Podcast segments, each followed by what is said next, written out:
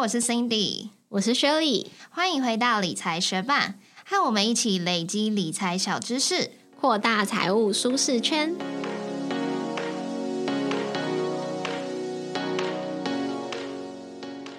现在在生活中，各种消费的店家常常会问你要不要加入会员累积点数。那你平常是喜欢参加这些点数计划的人吗？我其实还蛮少的，但是后来我就觉得说，好吧，我就先加入，因为我有时候都会觉得说我不会买那么多，但是后来我就发现说我有时候都超乎自己的想象，所以现在我都是选择说，嗯，如果不会很麻烦，我就先加入，然后先把我这一笔的消费累积进去，很有可能我后续会持续的消费。像我就是，如果那个店是蛮常见的连锁店，就我蛮有可能会再重复去消费的话，我其实还蛮喜欢加入那个点数计划的。然后。如果说像我跟我老公常一起出去，我会诶，如果还没有，我就会赶快报我的点数，或者是我新加入什么会员，然后我就跟他说，哎，你以后去哪里消费可以使用我的电话号码，或者是报我的身份证字号哦之类的，或者是有一些我自己没有加，可是我知道家人已经有加的，我除了自己会记得以外，我还是会很想要再推广给我老公说，哎，你去那里可以使用那个嗯我哥哥的那个会员电话哦。啊，可是这样是帮他几点，还是说？使用也可以得到什么好处？嗯，我现在想到的是易美的那个商店，我不知道易美有没有几点，它有会员价。对，所以因为我们自己没有加会员，有时候就你已经到了结账的地方，你就懒了，因为你知道你加这个会员，现在买这一次可能就折个三块五块之类的。但是如果已经有现成的别人的电话，就会觉得报一下蛮好的。对对对。那有一些几点计划，我觉得没有那么多人知道，可是那真的是你绑定了一次之后就可以无痛几点。虽然那种无痛几点的，就是你可能真的要累积很久才会有一个有意义的点数，可是因为。你绑定了之后，就再也不用去管它。然后你突然想起来的时候，就会有那种啊，好像捡到钱的感觉，就突然可以换块钱。对，所以今天就要来跟学伴分享一下，就是我刚刚说到的一些很无痛极点的计划，跟那种我们平常生活中很常遇到的连锁店，他们的点数到底花多少钱可以积到一点，多少点可以换一元，或者是可以换到有意义的商品，还有。还有一点，我觉得也想要提醒大家，就是很多点数计划那个点数是有效期的。那有些人可能很爱急，但是会觉得说想要累积多一点才兑换，或者是一直忘记要去兑换，然后等到有一天心血来潮想到打开，就发现大部分的点数都已经过期了。所以，我们等一下分享点数计划的时候，也会分享到这个点数效期的部分。那如果是本来就对几点计划很有兴趣的学伴，当然很欢迎今天一起来听我们的分享。那如果有什么你觉得很不错点数计划，也可以跟我们交流。那如果平常没有在几点的学伴，也欢迎你一起来了解看看哦。因为或许对于你来说，就可能一整年的消费只能换到几十块或者是几百块的。价值的东西没有什么意义，可是其实有很多计划是可以把这个点数捐赠出去，或者是转赠给别人的。那或许你这样子帮忙几点，就可以帮助到需要的单位哦。第一个要来跟大家分享，就是没有那么多人知道，可是我真的觉得这是一个很无痛极点，而且对环境很好的极点计划，就是环保极点。那环保极点呢，是环保署推行的极点制度，不论你是购买环保的产品，或者是搭乘大众运输工具，或者是参与一些环保行动，都可以得到环保绿点。那应该有很多学伴是会搭乘大众运输工具吧，就像是公车、捷运、高铁、台铁。或者是骑 U bike 都可以几点哦，只要你事先在环保几点的 App 里面绑定你的电子票证，像是悠游卡、一卡通啊、iCash 二点零等等，那绑定之后，你就可以完全不管它无痛几点哦，你就过你正常的生活，然后。你某一天打开你的那个 app，你就会看到说，哎，有很多点数进账。而且有的时候我们买东西会看到包装上面有环保标章啊，或者是 MIT 微笑标章啊、产销履历绿色标章这些认证。那购买这些环保产品的消费也是可以积点的哦。而且一样，就是只要你绑定载具，像你的手机载具。或者是你一些网络商城的会员，像是 PC Home 啊、全国电子、全家的会员之后，你就像平常一样，消费，而且完全不用打开这个 app，它就一样自动积点。就是你有一天你突然想要看看你有多少点数，或者是你想要来使用这些点数的时候，再打开环保积点的 app 来操作兑换就好了。哎，在你讲这个 app 之前，我是真的不知道有这样子的几点方式。虽然你已经告诉我大概好几个月吧，但是我就是那种没有体会到它到底有什么好处的话，我就不会下载的人。所以就算你已经好几个月前告诉我，我到现在还没有下载，但我现在可以来下载一下。好，那我现在就来告诉大家它的好处到底是什么。如果你是有搭台北捷运的话，就是按照你搭的那个车资可以积点，就是每四元可以挤一点。不过这里有个要注意，就是如果你是购买一二八零月票的话，月票的部分是没有办法积点的。那另外也有。两元积一点的方式，就是桃园捷运、台中捷运、高捷、台铁、公车、客运、高铁、轻轨都是两元积一点。那如果你是骑 U Bike 一点零、二点零，或者是其他的公共自行车的话，也是两元积一点。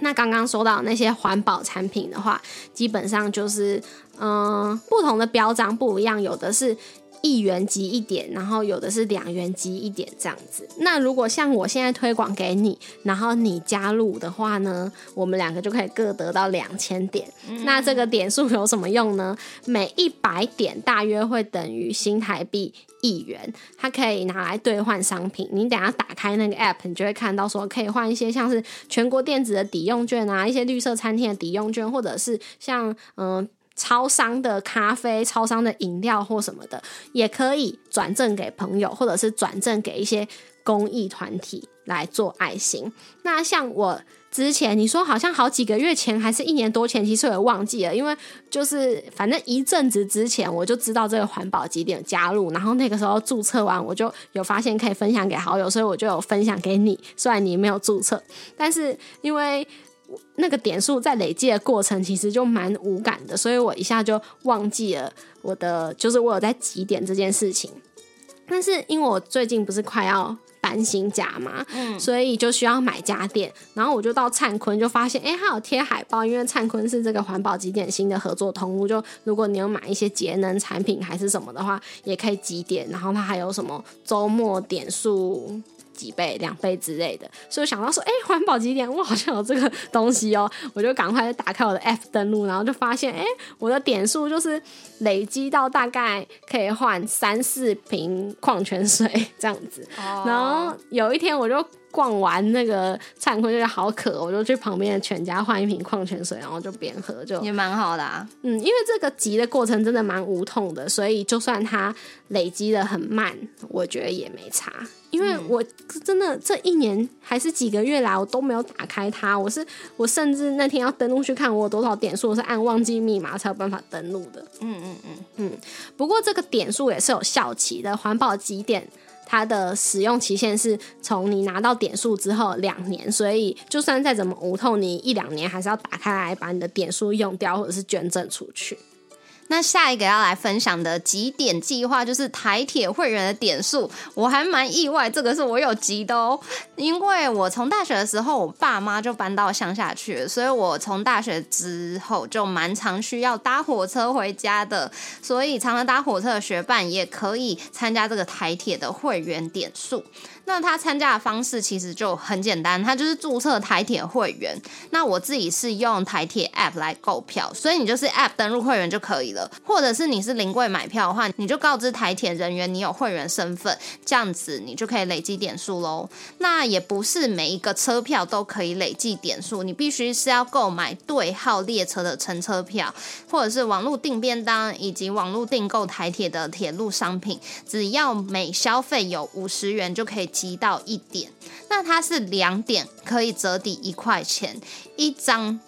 一般的车票单张最高可以折抵到票价的三十趴，那如果是购买台铁的文创商品的话，最高可以折抵到十五趴。所以这样换算下来，其实就是你每消费一百元，未来就可以折抵一块钱这样子。每日折抵的上限是两千点，但是这个点数当然也是有效期的。那它的算法是从你的会员生效日起，每两年当做是一个周期，所以你就必须要在这。周期结束之前用完你的点数，否则就会归零。但我觉得还算蛮贴心，因为像我自己都常用台铁的 App 来购票嘛。它 App 其实只要登录会员之后，它你就可以看到说你现在积了多少点，然后你这次购票可以折抵多少点数，那这些点数什么时候会到期？我觉得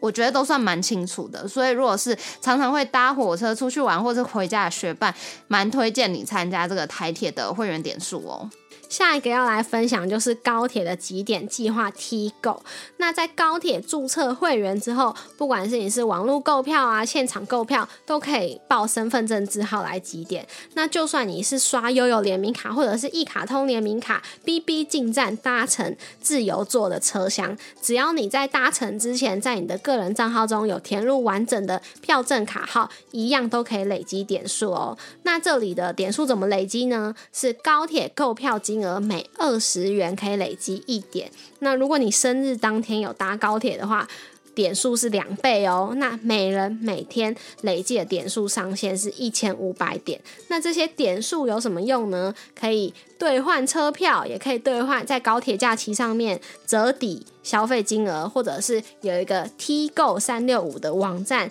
你也可以兑换上面的商品。那差不多就是每三百点可以折抵六十元，每五百点可以折抵一百元，所以每五点的价值大概就是一块钱台币。那这个换算下来，其实跟台铁是差不多，就是你每消费一百元，后续就差不多可以折抵台币一元。那高铁这边它的点数效期是自从你拿到点数之后，到隔年十二月底之前是有效的。我自己其实不是很常搭高铁的人，那我会知道这个高铁的几点计划，就是因为工作的时候会遇到一些北漂同事啊，他们有时候比较长的假期还是要回家。我自己只有偶尔要出去玩的时候会搭高铁，那那个时候他就会说：“哎，你可以报我的身份证字号来帮忙累积点数。”所以我就是那个时候知道高铁的几。几点计划的，所以学伴如果是很常搭高铁的人，你可能已经知道这个几点计划了。那如果你是不常搭高铁的人，就可以看看有没有身边你想要帮忙累积点数的朋友，下次你想要买票的时候就可以帮他们累积点数哦。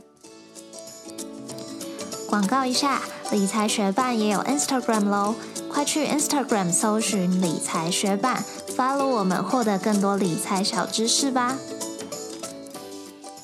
那接下来分享这个点数计划，应该蛮多学伴已经知道或已经在用了。它就是麦当劳 App，只要你用这个麦当劳 App，每天签到的话，你就可以拿到十积分。每十四天你可以填个问卷拿二十积分。那这个问卷会是很长吗？有什么内容？它都只会有一题而已，然后大部分问你有没有吃过什么什么新口味，或者是嗯，如果推出了一个例如什么鸡堡或什么牛堡，你比较想吃哪一个？这种。比较市场调查的问题，了解。那每三十五天，他可以看影片任务拿二十积分。另外还有个天天抽的轮盘游戏，有时候你可以拿到，比如说五十积分；有时候你可以拿到折价券，像是买一送一的蛋卷冰淇淋，或者是买一送一的饮料等等，或者是买一个全餐多送一个什么宝这样子。嗯，但这边要注意的是，三十积分可以换一个点，那一个点数目前价值是接近一块台币。点数可以直接兑换麦当劳餐点，或者是加价再购买一些比较高价值的餐点。那你大概连续签到三天之后，可以换到一个点。那这样子几点速度其实也没有很快，但是就像刚刚说的，它有一个轮盘游戏嘛，所以有时候你可以拿到买一送一券也是还不错啦。但是如果常吃麦当劳的话，这个几点速度应该是太慢了，你就可以考虑购买麦当劳的点点卡，它是一张卡片一百块，只要你储值，然后透过这个点点卡来消费。的话，每十块钱就可以累积一点，所以如果你常吃麦当劳的话，就可以考虑购买这个点点卡来加速你的累积点数的速度哦。但是点数也是有期限的，只要你拿到那个点数，它的期限就是到后年的三月三十一号为止而已哦。然后呢，我突然想到一件事情，是近期发生，而且跟麦当劳有关，我想要跟大家分享，就是我最近就是收到一封星光人寿的信，然后呢，我就觉得还蛮诶莫名其妙，因为我没有保星光人寿的保险，然后呢，我就打开之后发现是一个业务他在毛遂自荐，但是他就附上一张麦当劳的甜心卡，虽然才四十九块，但是我就觉得哎不错哦，这个业务我记住你了。那接下来要分享就是超商系列的几点计划。首先要来分享就是 Seven 的几点计划。那 Seven 他们现在就是统一集团，所以都是使用 Open Point 嘛。那你在 Seven 消费或者是其他统一集团的地方消费，你有在几点吗？有，因为我后来发现说，他们其实就结账的时候，第一句他们就问你有没有会员。所以后来我就觉得说好，我每次都觉得说我没那么常去，但后来我就发现说，其实我一周也会固定去一次便利超商，在我要上瑜伽课的那一天晚上，我就会只吃豆浆跟茶叶蛋，不然避免我太饱。所以后来我就发现说，哎，我每周他还是会去一次，那我就还是累积会员好了。然后再来有一个我会加入会员的契机，就是我发现我家楼下那间 Seven 店员，他有一次就问我说有没有会员，然后我说没有，之后他就刷自己的点，就是。完全没有问我，所以我就觉得嗯，还蛮蛮没礼貌的，而且我就觉得他怎么偷偷偷我的点不跟我讲，所以后来我就觉得那我就自己几点呢？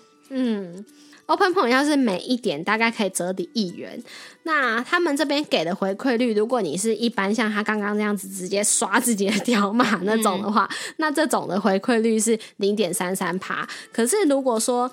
嗯，像我自己都是用 Open 钱包支付，所以它有规定几个支付方式，像是 Open 钱包啊、iCash 二点零，还有 iCash Pay 这些，它都会有在加码零点一七趴，所以它的回馈率就会是零点五趴在 Open Point 这个部分。那当然，你使用那些支付，它搭配信用卡可能会有信用卡再给你的其他回馈。那 Open Point 它的效期是可以到隔年的十二月底的。那刚刚有讲嘛，Open Point 一点大概是可以折抵一元。可是我觉得真的比较好的使用方式，不是在消费的时候去折抵这个一元、两元、三元，因为你累积很久才有这一元、两元、三元。可是如果你就是打开它的那个 Open Point App，你就会看到有一些可以点数加钱去兑换的。这个时候点数就会变得比较有价值。像我现在打开一个四十五元的海瑞贡丸韩式炒饭饭团，它原价是四十五元嘛，可是如果我用一个点数。加三十五元，我就可以兑换诶。那这个时候我的点数就有十元的价值啊。那我的回馈率就不是刚刚的零点五趴，就瞬间变成五趴嘞。所以我觉得，如果有在集 Open Point 的话，是蛮推荐，就是这种点数加价换的方式，让你的点数更有价值。嗯，接下来超商系列的第二个，当然就是要讲全家的点数啊。那全家的点数。我其实集蛮久的，因为我记得在大学的时候，他们就有发那个，就是你去登记成为会员之后，他给你一个贴纸的条码，然后他就会说你可以贴在手机上面，或你可以贴在什么证件上面，然后你去，他就会给你刷那条。不知道。好，他是先有那个条码，然后之后才变得就是 数位化，就是有全家的 App 或者是报电话就可以集或什么的。所以我是在大学的时候就有，可是那时候我好像就是。急了也不知道要干嘛，所以有一搭没一搭的急这样子。对，那现在的话，就是这次去查之后也才比较搞得清楚。反正呢，如果你是一般几点，就是像报电话啊，或者是刚刚说的刷那种普通的条码，那一样，这边是消费一元可以集一点，然后。每三百点可以折抵一块钱，所以这种一般的回馈率换算下来，其实也是差不多是零点三三趴。可是你应该记得吧？大家应该很，因为这广告很大，所以大家应该很清楚，全家就是前阵子推出了这个全银加配。嗯，如果使用全银加配来支付的话，每消费一元是可以积两点的，所以回馈率就会变成像零点六六趴这样子。那全家这边的点数效期，我觉得比较短哦，因为是。你拿到点数之后，要在隔年三月三十一号之前使用，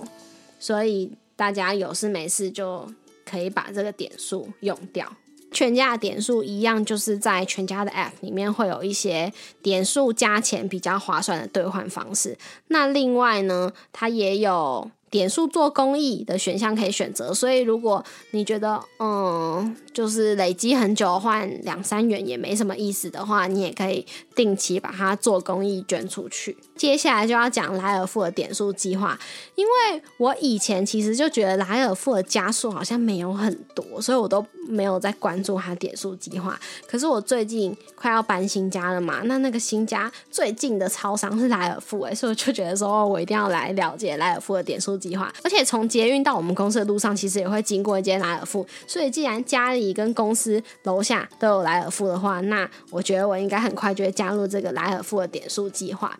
那在莱尔富这里呢，也是一样，消费一元可以累积一点。不过它比较好的是，每周三是会员日，消费每满一百元会加赠一百点哦。那它这里是每两百点就可以折抵一元，所以它的回馈率就会比其他人来的高哦。它一般来说的话，你会是零点五趴的回馈率，但如果你是在会员日消费的话，那你最高就是可以拿到一趴的回馈率哦。莱尔富的点数效期是从你拿到点数之后到隔年的十二月三十一号。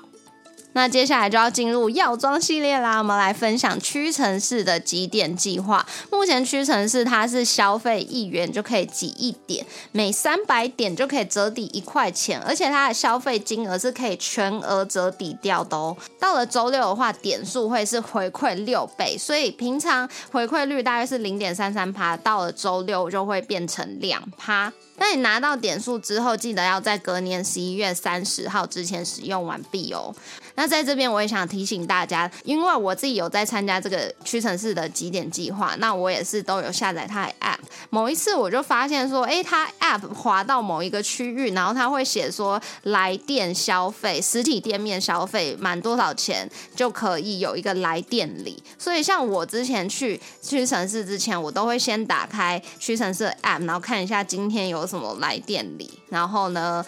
像是之前我就常换到，比如说一包卫生棉干嘛的，所以有时候我甚至就是我发现说，哎，可能他是要消费多少钱，那我今天的金额一定会超过，那我就甚至还分两天来买，那我就可以拿两次。你还是蛮勤劳的，就因为很近嘛。然后呢，下一个几点计划就是康世美，那康世美它是统一集团的，所以它跟 Seven 一样是累积 Open Point 的点数。平常消费它的回馈率也是零点三三帕，但是周二它的点数也是六倍，算下来周二的话是一点九八帕回馈率，因为它比较不一，因为它比较不一样，它的消费点数是会算到小数点后第三位四舍五入的，单笔消费满两元才会开始积一点，那它每一点也是可以折抵一元的。不过这个康世美有没有什么来电礼，我就不太清楚，因为我记得我每次换到好像都是屈臣氏，可是我觉得两家真的没有差太多。我通常就是看哪一家便宜就哪一家去，而且他们常常都是开在比如说对面啊，对，都很近，所以我大概都是哦，我最近要买什么，然后我就去这家康世美看一下它是多少钱，然后去那家屈臣氏看一下它是多少钱，然后就是择一。而且屈臣氏和康士美其实都会有那个会员生日当月点数二十倍啊，或者是三十倍这样子的活动，就觉得说啊，如果有些人生日是刚好搭配什么医美节啊，或者是那种你会想要大采购的节日，就觉得太幸运了。接下来就是要进入超市量贩系列，那第一个要讲的就是家乐福点数。你有在集家乐福点数吗？家乐福点数我是蛮早就积，但原因是因为我妈很早就加入这个会员，所以她每次都说你要记得报我的号码，所以有时候就是也会拿到她的卡，我就会报她号码，然后抵她的点数这样子。我集家乐福点数也集蛮久的，然后家乐福这边的话，它一般会员是消费一元可以累积一点，如果你是 VIP，就是年消费金额有十万的话。一元可以累积一点五点，不过呢，如果你有申办他的联名卡的话，消费一元可以累积两点。那如果你有用他的家乐福钱包绑定联名卡来消费的话，那消费一元可以有三点。那每三百点可以折抵一元。所以回馈率大概，如果你是一般会员的话，就只有零点三三趴；VIP 零点五趴；联名卡零点六六趴。那如果你是家乐福钱包绑联名卡的话，大概只有一趴。所以如果只看这个点数算下来，其实会觉得蛮少的。就以用信用卡来说，对，因为它每三百点才只能折抵一块钱而已。对啊，就是你已经用他的钱包，然后又用他的信用卡，啊，结果才一趴，就会觉得哎。怎么那么鸟？但是但是其实联名卡会有很多活动，所以就是你要很关注它 App 里面的资讯，或者是网站资讯，或者是他寄 DM 来给你。没错，没错。因为我最近就是搬到综合去之后，我现在住的那个地方也有一个家乐福超市。然后我最近也比较心情于煮菜，所以他寄 DM 来的时候，我真的是一页一页，然后看我们平常会买的东西现在多少钱啊，什么时候有特价。然后我就发现说，哎，他联名卡是真的有活动，可能在什么周二啊，然后你花费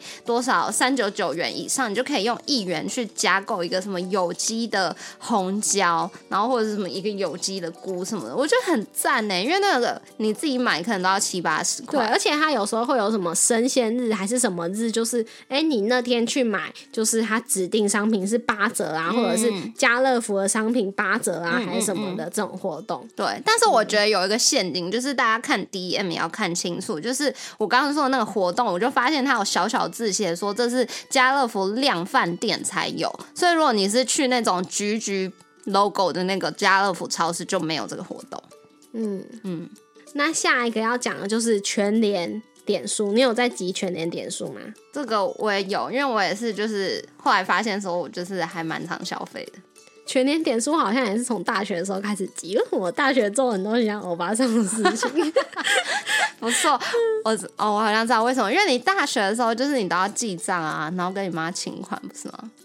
对，可是这个跟这种欧巴桑事情没关系。我觉得这个是因为我有住宿舍，有一阵子有住宿舍，然后宿舍很近的地方有个全联，然后我记得我那时候蛮常就去买什么小番茄啊，或者是。买一些小小东西就会积点，那那时候也不晓得我集的这个到底集多少，有一点，然后集多少点可以干嘛，反正就蒙集蒙集呀这样子。啊，刚刚补充一下刚刚的家乐福点数，家乐福点数有一个好处就是点数，如果你每年有消费一次的话，点数是终身有效的。那全联点数这边也是一样，点数是无效期限制，所以呢，我大学时候那些蒙级蒙级的算是有用，对，还是有用。那是那全联这边每消费一百点是可以集三个福利点。那他们推出全支付之后，当然有推一些活动啊，那点数就加倍。就是如果你是用全支付的话，每一百元是可以集福利点六点。那每十点的福利点是可以折一元的，而且它有一些就是每天跟不同的银行配合，就是嗯，就是星期一什么什么几号几号哪些银行储值一千元进去，它的那个全联 App 它送两百福利点，所以你们现在如果真的很常去全联买的话，就可以考虑就哪天储值一下。嗯，哎，可是我发现，就是我有一次办信用卡的时候，我就看到说，有一些卡片它一般消费是不包含全联的消费的，所以大家如果在全联消费的时候也要注意一下。对，但是有一张其实蛮常有活动，然后你也有的卡就是花旗现金回馈卡，那张是有的，所以你就用那个储也是会有两趴，你看一下什么时候你可以储一千元进去。嗯。那最后一个要来分享的，我们两个都没有用，可是只要有用 Samsung 的人都会觉得超推的，就是 Samsung Pay。Samsung Pay 拿它来支付也可以积点哦，因为像我老公就是有用 Samsung 手机，而且它不论金额的大小，它是你消费一次就拿多少点那种，所以有时候就是。买就是突然加购塑胶袋，或者是买饮料二三十块超便宜那种，就会用它的 Samsung Pay 来累积这点数。我觉得也是一个生活中的小确幸。如果有 Samsung 手机或者是 Samsung 的智慧手表之类的学伴，可以来了解一下这个 Samsung Pay 的计划哦。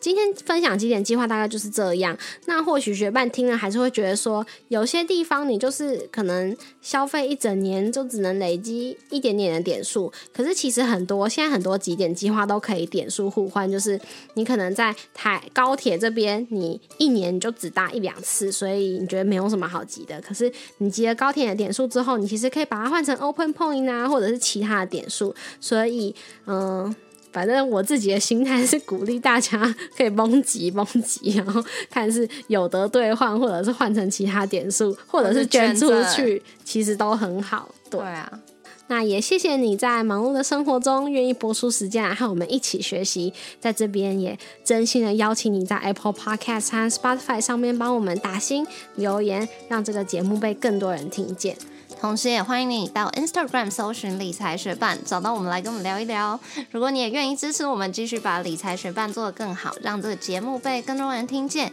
也欢迎你分享理财学伴给身边也想一起学习投资理财的朋友哦。我们的网站上也会有文字版的整理，如果想要收藏或是回顾，也欢迎你上去看看。网址是 moneymate 点 space 斜线几点活动。拼法是 M O N E Y M A T E 点 S P A C E 斜线几点活动，也可以从节目的简介中找到网址哦。理财学伴，我们下次见，拜。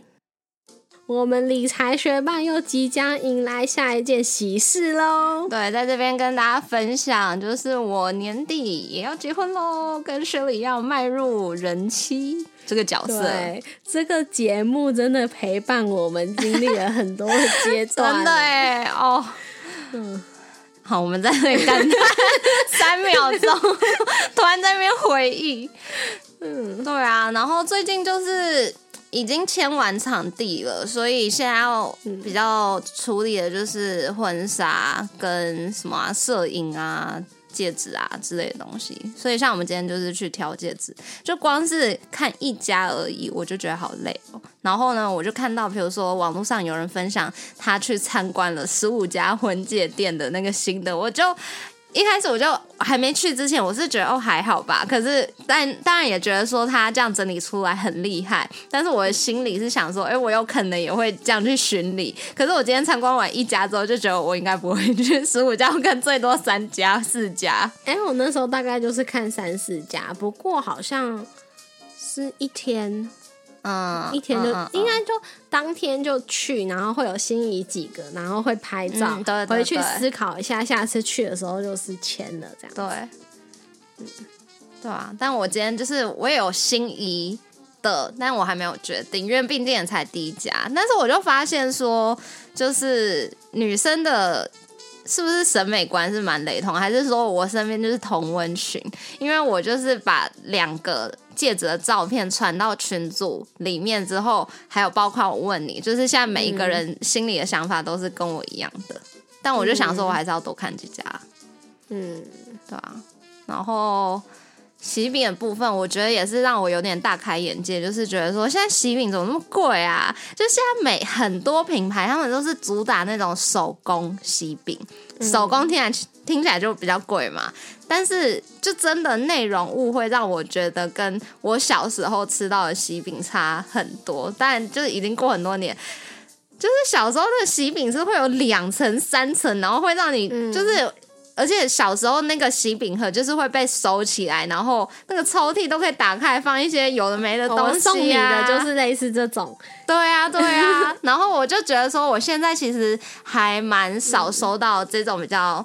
嗯大型的礼盒，蛮多是那种比较精致可爱，然后铁盒打开就是那种手工喜饼的裸装，裸装的也有，然后有包装的也有，但是大部分都变得比较小型，然后比较精致这样子。那我就有觉得说，有一些就是我同学的喜饼觉得很好吃，然后我就上网查价格之后，我就觉得天哪，怎么那么爆炸贵？我自己是就是后来觉得说我不要那么贵的，因为我不想要。我个人是蛮喜欢吃喜饼的，所以如果我觉得打开还很少的话，我就会觉得说走那么少，我自己个人会很失望。所以后来我就觉得，那我可能会订红帽子之类的。嗯嗯，对，因为我觉得价格还 OK，而且我超爱红帽子的蛋卷。